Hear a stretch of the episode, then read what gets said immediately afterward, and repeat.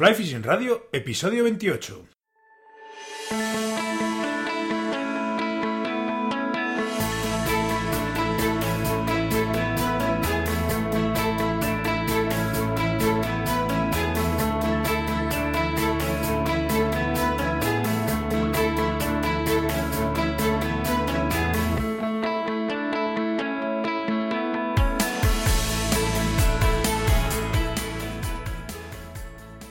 Bienvenidos a un nuevo episodio de Fly Fishing Radio, el primer podcast de pesca con mosca en español. Soy Miquel Coronado y durante la próxima media hora vamos a hablar de pesca con mosca. En el programa de hoy voy a hablar de montaje de moscas, pero lo vamos a hacer desde un punto de vista muy muy básico. Quiero que esto sea una pequeña guía para de, alguna manera mostrar el camino a alguien que esté pensando en, en comenzar a montar sus propias moscas y no tenga muy claro cómo hacerlo.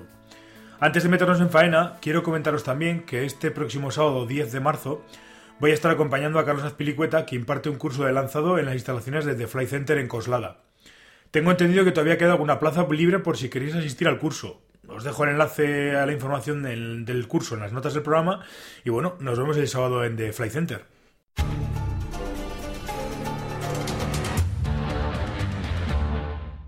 Con el montaje de moscas pasa igual que con el lanzado. Es una disciplina relacionada con la pesca, pero completamente autónoma, que se puede practicar todo el año y en la que podemos profundizar y experimentar todo lo que queramos. No hace falta ser ningún manitas para montar moscas que pesquen, y el principal y mayor ejemplo soy yo, que jamás en mi vida he destacado en manualidades y sin embargo pues monto moscas, aunque son bastante zarrapastrosas, la verdad que eso es así, pero que oye, pescan, y eso es lo importante, ¿no? No conviene obsesionarse con modelos concretos, no, no es bueno. Eh, quiero montar esto, esto o lo otro. Eh, más, que, más que ese tipo de, montajes, lo que interesa es. Eh, lo interesa, sobre todo a la hora de la iniciación o iniciarse, es ir cogiendo soltura con distintos patrones de moscas y luego ir experimentando. Hay que conocer más o menos todas las técnicas o todas las que se puedan conocer para, para a partir de ahí cada uno desarrollar su propia, su propia técnica y sus propias moscas. También pasa, algo parecido con los materiales. No conviene en absoluto obsesionarse con, tal o cual seda o dubin o, lo que sea, ¿eh? porque no por tener el 231 de cartón nacarado de la tintada C de la mercería Pepita del año 73 en Villaconejos de Abajo vamos a pescar más ni mejor. Al final eh, todos son materiales y todos en, su circunstancia y en su momento y sobre todo con la presentación correcta eh, pescan. Vamos a empezar hablando de las, las herramientas. Eh, la primera, la más importante, es el torno, que es donde vamos a, donde vamos a sujetar el anzuelo para ir atando el resto de los, de los materiales. Los tornos en principio son eh, unas pinzas de presión. Lo que pasa es que la presión esa la podemos ejercer con una palanca o bien con una ruedecita que la que fije, digamos, la, presión para los diferentes tipos de anzuelos. Hay también dos tipos de torno en base a la sujeción. Podemos sujetarlo a la mesa bien con una pinza en el borde o bien eh, podemos tener un torno con, una base o un pedestal eh, para, manejarnos por encima de la mesa. Yo personalmente prefiero, me gustan más los tornos con pedestal. De hecho, el que tengo tiene un pedestal y, es el que, el, que suelo utilizar. Me es más cómodo, mm, sin más. Es una cuestión de comodidad. En cuanto a las herramientas eh, a utilizar, yo creo que hay cuatro fundamentales, para, por lo menos para mí, hay cuatro fundamentales que son, evidentemente, el portabobinas, que es donde vamos a sujetar la bobina de hilo para, para ir eh, dando vueltas sobre la tija del anzuelo. Eh, lo importante de los portabobinas es que el tubo por donde vaya a pasar el hilo, el tubo por donde sale el hilo, sea esté lo más pulido posible si es metálico, si es cerámico, pues, pues ese tema estaría lo solucionado, para evitar eh, roturas y, tensiones que hagan que el hilo se rompa. Son muy importantes también unas tijeras, Mm, con una punta lo más fina posible y además eh, manejables eh, para poder sujetarlas en la mano o para tenerlas cerca. Son, son eh, es una herramienta, para hacer cortes de mucha precisión y tienen que ser finitas y tienen que ser manejables. Es importante también una pinza para hackle.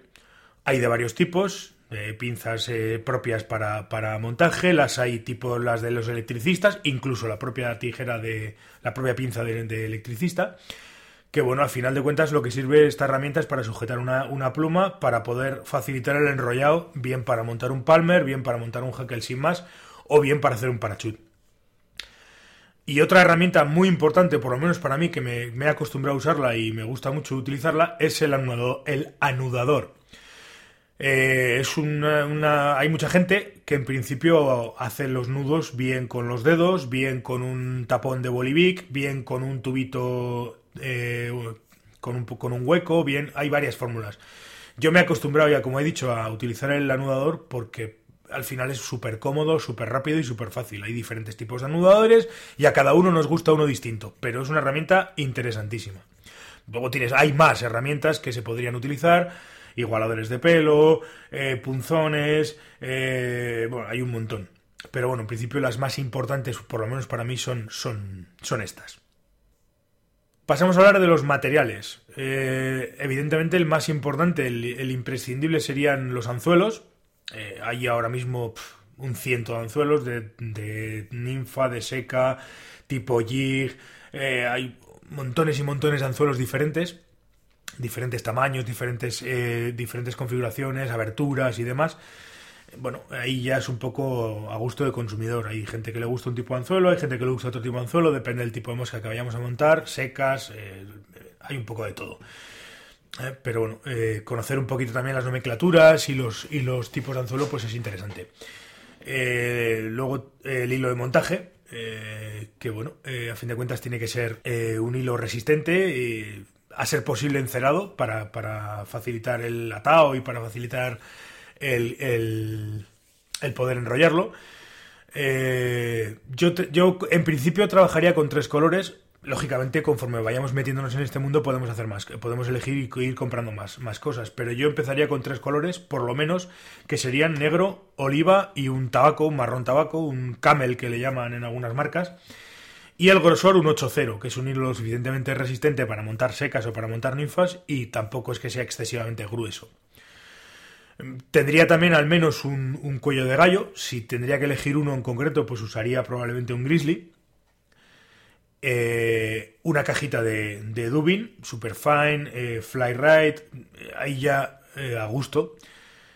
con una caja de estas con varios colores, un surtido de varios colores. Tendría también un poco de pelo de ciervo unas plumas de culo de pato, eh, unas plumas de faisán y una careta de liebre. En principio con esto podría montar montones de, diferentes moscas. Y si me quiero dedicar o quiero montar algún tipo de perdigón o algún, alguna, alguna ninfa de las que están ahora tan, tan en boga, pues, pues tendría que comprar, evidentemente, pues bolas de tungsteno y luego pues eh, material para cuerpos, tipo body kill o alguna cosa de ese tipo. Y barniz eh, ultravioleta. Y una vez que tenemos claros los materiales que vamos a utilizar, ¿eh? sería momento de ir mm, viendo diferentes patrones de montaje para ir experimentando, para ir montando diferentes moscas.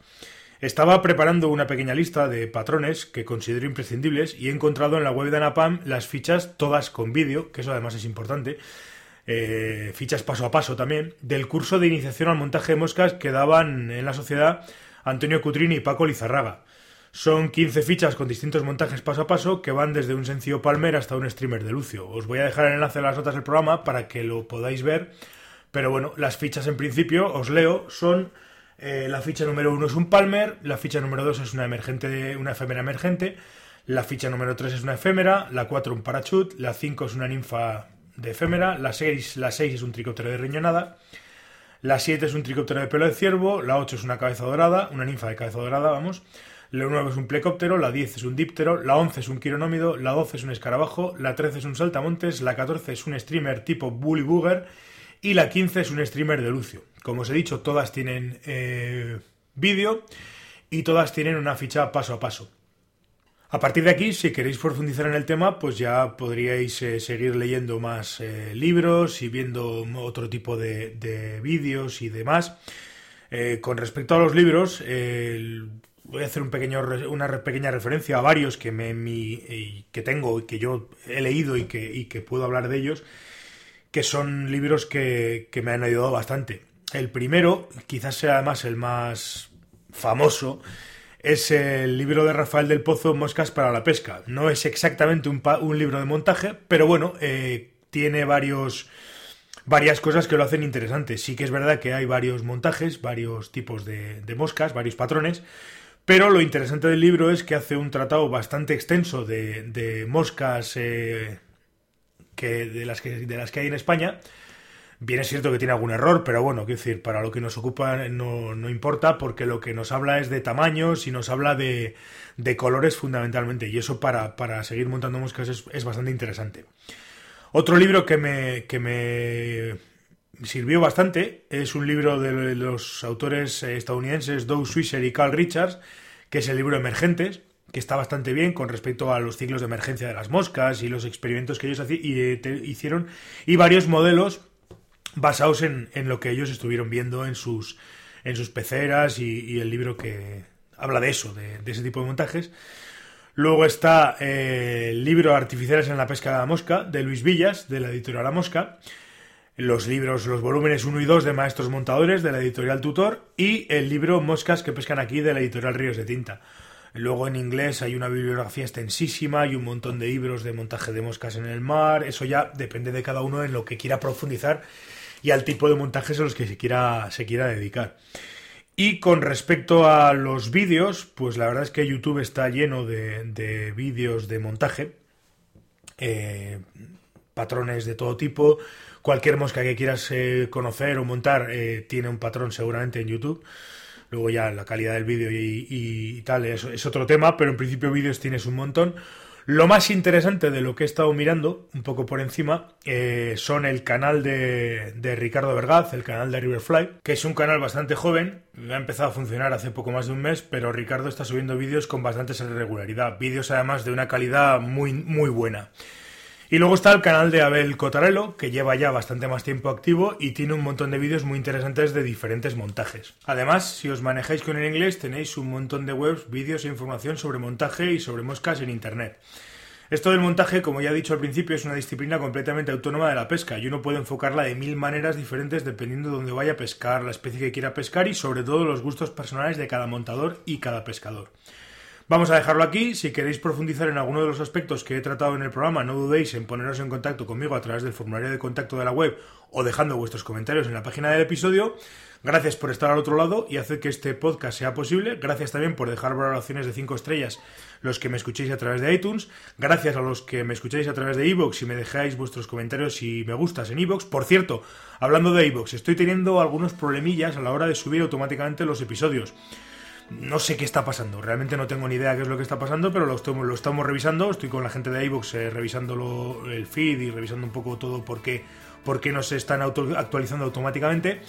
Así que espero que todo vuelva a la normalidad en breve. De momento lo estoy subiendo los capítulos a mano para que no os perdáis ninguno y podáis seguir escuchándolo.